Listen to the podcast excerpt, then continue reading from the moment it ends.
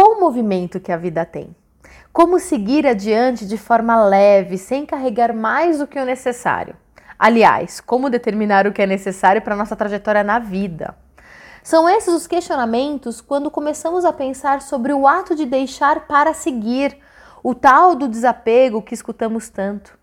Em uma caminhada, podemos pensar em coisas simples, como por exemplo o peso da mochila, e como pequenas mudanças, como por exemplo trocar o pote de shampoo por um menor e mais leve, pode fazer. Sobre a quantidade de roupas que vamos levar, isso também é algo prático e necessário. Eu não preciso levar uma muda por dia e nem devo, viu? Mas e quando falamos de sentimentos, relacionamentos e memórias?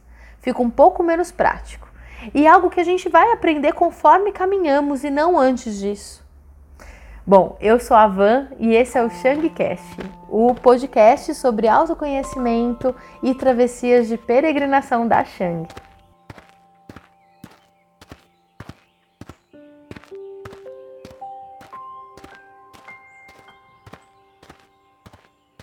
Estamos então já no nosso quinto episódio e como eu prometi no anterior, hoje nós vamos começar a falar sobre o desapego de forma consciente. Aliás, se você é novo por aqui, de repente esse episódio caiu no teu colo, né? De uma forma ali, sei lá como, né, pelos astros, e você ainda não assistiu, não ouviu, na verdade, os outros, a minha sugestão é que você pare aqui e vá lá no primeiro episódio, porque Cada um tem uma sequência. A gente está lendo um livro que chama Caminhar uma Revolução, do Adriano Labute, da editora Martins Fontes. Não só esse, mas esse é o principal. E a gente vai lendo trechos e comentando. E hoje a gente vai entrar no quinto capítulo, que se chama Aprender a Soltar. Então, antes disso, a gente tem os outros quatro que ficaram lá atrás. Então, corre lá e depois volta e tá tudo certo. Provavelmente, em algum momento da tua vida, você já se deparou com a palavra desapego né? Mesmo porque tem um pouco de moda em volta do minimalismo hoje em dia, e uma das coisas que ele mais trata é justamente isso. E eu acho ótimo, tá? Toda essa moda, porque assim, mesmo que pela massificação, as pessoas começam a ter um pouco mais de consciência a respeito de suas necessidades reais. Mas, mesmo que você já tenha ouvido falar, eu quero contar que o conceito que eu tenho sobre desapego e como isso se encaixa na prática da caminhada. E nem só isso, né? Mas como a, esco a escolha pelo desapego é também um ato revolucionário e subversivo. Nós vivemos em uma sociedade é, em que precisamos ter e ser muitas coisas, né? Nós recebemos informações a todo momento. Quantidade é mais importante do que qualidade. A gente não pode ficar um segundo sem fazer nada e aproveitar um ócio criativo, por exemplo, que já nos traz aí um sentimento né, de pressão para produzir. Nós somos pressionados pelo mundo e também por nós mesmos e nossas expectativas sobre sucesso. A verdade é que somos muito mais estimulados ao apego do que ao desapego. Então a consciência aqui é imprescindível. E quando eu falo consciência, eu falo de rompimento e desconstrução de padrões e modelos que somos estimulados todo instante. Então eu não acredito muito em soltar qualquer coisa antes desse processo, saca? Porque realmente a gente precisa aprender a soltar, como é o título desse capítulo que a gente vai ler aqui. Não é algo tão prático como mudar um hábito de tomar mais água ou comprar menos sapato. Então, para que o desapego seja uma forma de viver, é preciso soltar muito mais do que isso. A começar com os nossos ideais, com as nossas expectativas e fantasias daquilo que nós somos, daquilo que o mundo deve ser. Bom, mas vamos aprofundar então no que o Adriano traz, logo no primeiro parágrafo né, desse capítulo, do, do capítulo 5. Ele diz: Em 1977, Eric Fromm intitulava Ter ou Ser, o seu livro que ficou mais conhecido. A resposta à pergunta título foi soprada com o vento com tal intensidade e força que aquela pergunta hoje em dia parece pertencer a outra era geológica. Somos, sem sombra de dúvida, a sociedade do ter, na qual possuir e apropriar-se das coisas é um entre tantos valores indiscutíveis. Olha só, né? Possuir e apropriar-se das coisas é um entre tantos valores indiscutíveis. Essa aqui é uma deixa, né? Eu vou, eu vou parar aqui por enquanto, nesse capítulo pelo menos, porque é uma deixa para falar sobre outro tema, e aí eu vou pedir licença para trazer uma referência aqui incrível do livro Mito e Transformação do Joseph Campbell.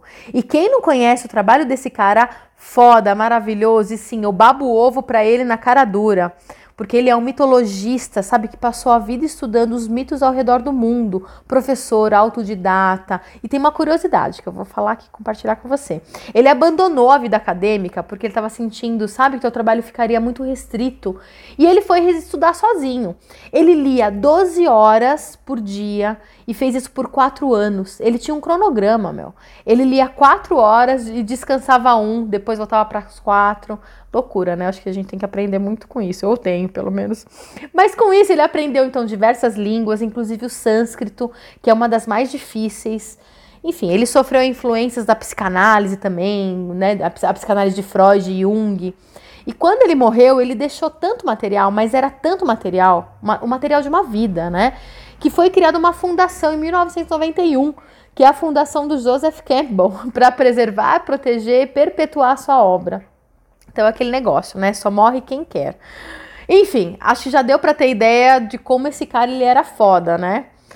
Mas vamos voltar aqui porque eu já desviei demais. Em um dos trechos né, do livro Mito e Transformação, que é uma reunião de vários textos e palestras é, que é bem bacana esse livro, né? E lá na página 112, inclusive eu tenho um vídeo lá no Instagram que eu falei sobre isso, né? Que eu li um trecho também desse capítulo, que é, o, que é um capítulo que se chama Mito Pessoal.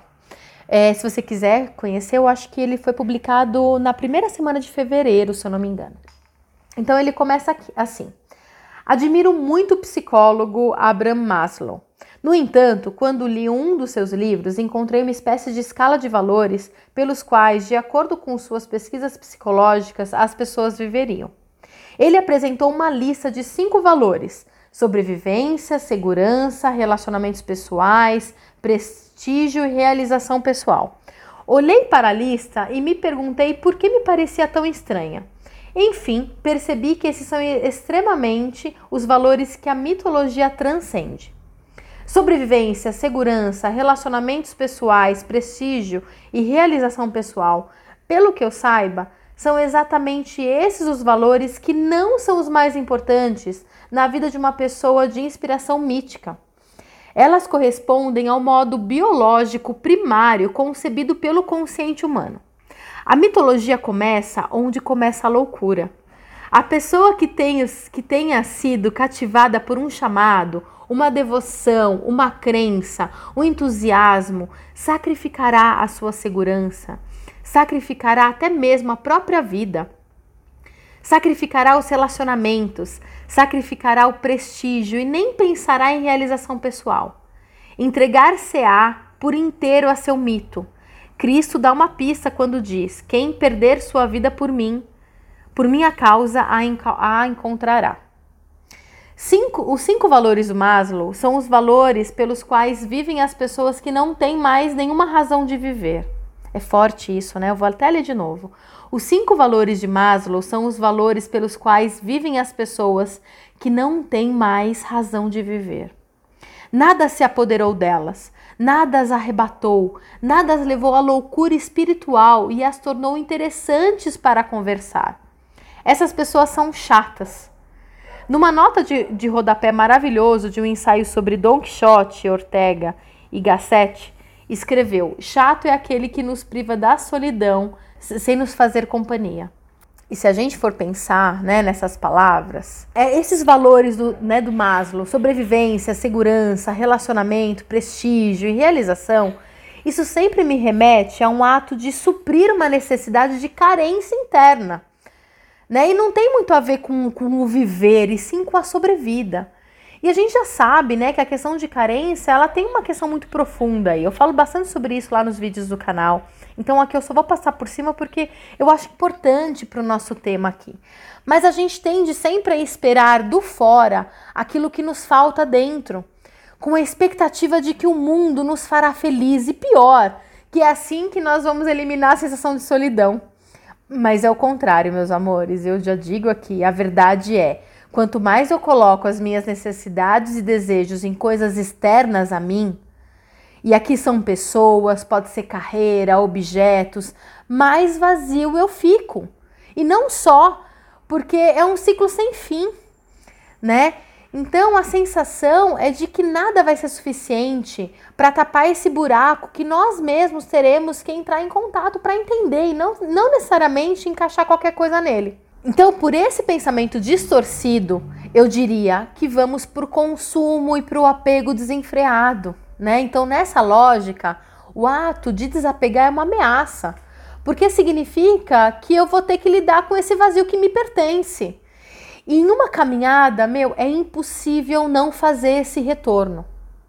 E aí eu já vou voltar aqui para o nosso querido Adri, e eu já tô super íntima, né? Nós, nós estamos, porque já são cinco episódios de aprofundamento, de, de aprofundamento, então nós somos brother já. Então ele continua assim. A política perdeu seu horizonte de reflexão e dessa forma aceita e toma emprestada dos outros a própria linguagem muitas vezes se socorrendo da sociologia. A política introduziu cada vez mais no seu discurso público a categoria do cidadão consumo, consumidor, na verdade. Como se dizer apenas cidadão não fosse mais suficiente, como se não bastasse mais. É o paradoxo do acréscimo que retira, da especificação que não, que não distingue, e em vez disso nos oprime a todos e faz do consumo o centro, o fulcro da nossa existência, a virtude mais eminente da nossa vida como cidadãos. Mas ele virá a qualidade humana por excelência. O contrário dos cidadãos críticos, ativos, capazes de se organizar e se exprimir a autonomia e a autodisciplina, aconselhadas já no século XIX por John Stuart Mill, virtudes essenciais para tornar fortes e importantes as democracias. Não consumidores. Todos em fila para comprar, é, numa ânsia exibicionista que gera monstros. Quanto tempo será, será necessário para que, como Diógenes, perambulando pelo mercado, possamos dizer: Como tenho sorte, vejo de quantas coisas não preciso. Fica uma pergunta em aberto: no que se transforma ou o que sobra de uma democracia embasada no consumo e na desigualdade? Pergunta excêntrica. De modo algum, porque o tema da desigualdade tem a ver com o caminhar. Quem caminha vive sempre uma experiência binária, de diferença e de igualdade, da individualidade e da sociabilidade, de si mesmo e do mundo. Caminhar-se sempre dentro de um contexto natural e de um contexto social. E como já dissemos, uma vez que os pés fazem o pensamento se movimentar, é inevitável questionar e questionar-se. Não é por acaso, então, que Jacques, que Jacques Rousseau colocou no centro de reflexões políticas e filosóficas modernas o tema da igualdade. Bem ele que escrevia, entre aspas. Nunca pensei tanto, existi tanto, vivi tanto, nunca fui mais eu próprio, se é que assim se pode dizer, quanto naquelas viagens que fiz sozinho a pé. A caminhada tem algo que anima e reaviva minhas ideias. Quase não posso pensar quando fico parado. É preciso que meu corpo esteja em movimento para impulsionar a minha mente. Aqui eu poderia voltar e ler de novo, é muito lindo, dá vontade de ler de novo, mas eu não preciso, né? Você pode voltar a gravação para isso, eu recomendo que faça para sentir cada palavra entrar em você. Porque olha isso, né? Eu só vou ler esse finalzinho. É preciso que meu corpo esteja em movimento para impulsionar a minha mente. E o que isso significa, né? Essa é uma das coisas que eu mais gosto nas caminhadas longas, o que as curtas não permitem tá? Eu sempre falo para as pessoas que fazem as travessias aqui com a gente que nós vamos passar por três etapas. Então, na primeira, nós vamos chegar no limite físico. A gente vai sentir muita dor nos pés, nas costas, nas, nas pernas. E de repente, até o seu cabelo, o seu olho, a sua pele vai sentir dor. Né?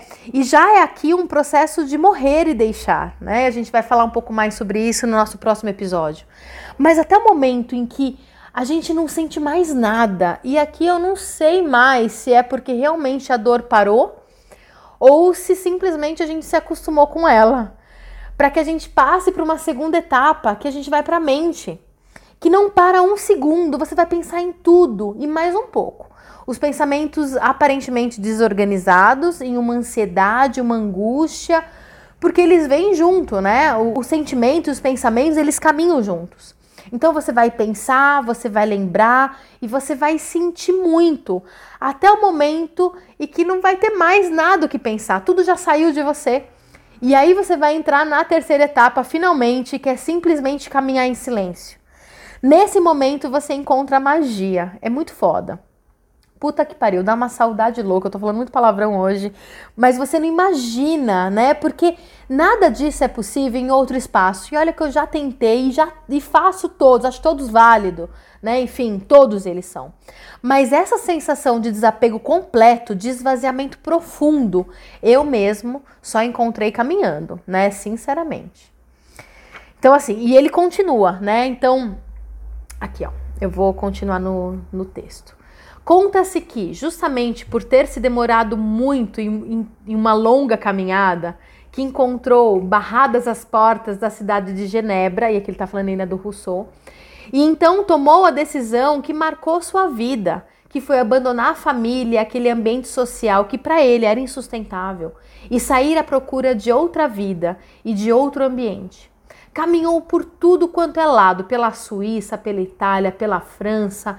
Era o tempo das luzes, que percebeu a Revolução Francesa e lhe transmitiu o amor à liberdade, bem como uma crítica implacável e feroz contra a sociedade, né, origem de desigualdade. E isso foi, né, enfim, aí, aí que ele escreveu o contrato social, que no começo ele diz assim: O homem nasceu livre e em toda parte está acorrentado. Aquele que se julga senhor dos outros é, contudo, mais escravo deles. Como ocorreu essa transformação? Ignoro. O que poderia fazê-la legítima? Creio poder resolver esse problema. Bom, eu acho que eu vou terminar esse episódio por aqui, porque já tem muita coisa aí para trazer de reflexão e já tá muito forte, né? Inclusive, enfim, no próximo episódio a gente vai continuar nele, né, nesse capítulo, porque tem muita coisa para falar ainda. E aí eu vou trazer outras referências, eu quero fazer uma conexão aqui com a jornada do herói, do Campbell, eu vou trazer ele de novo e também falar sobre os encontros que nós temos também ao longo do caminho. Né? Porque nós, então, completamente desconstruídos, nus diante de, no, de nós mesmos, os encontros no caminho, eles são muito profundos, né? E aqui são os encontros com outras pessoas e tudo mais, né? Porque é aquilo que ele fala aqui, que eu li, né, agora há pouco. A gente é possível a gente caminhar no nosso individual e também no coletivo. Esse é o grande objetivo, essa é a grande sacada. Né? É, esses encontros com essas pessoas são como espelhos.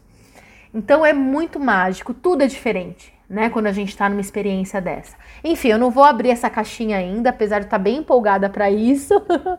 eu vou te ver então na próxima semana.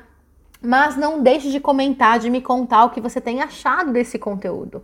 Nós já estamos aqui cinco semanas juntos então procura a gente lá nas redes sociais, o Instagram da Shang é arroba Shang Experiências, sem acento. Tem o meu também, que você quiser me, me achar, porque nessa altura do campeonato nós também já somos íntimos. Então me acha lá, que é o arroba Vanessa Caramelo. Tem um e-mail que é vanessa arroba shangexperiências.com.br, sem acento também. Tá tudo aí. Né? E eu passo tudo mesmo porque eu quero realmente saber a tua opinião. Então me fala, me conta, me acha, acha gente e conta o que você achou. E é isso, um super beijo e até a semana que vem.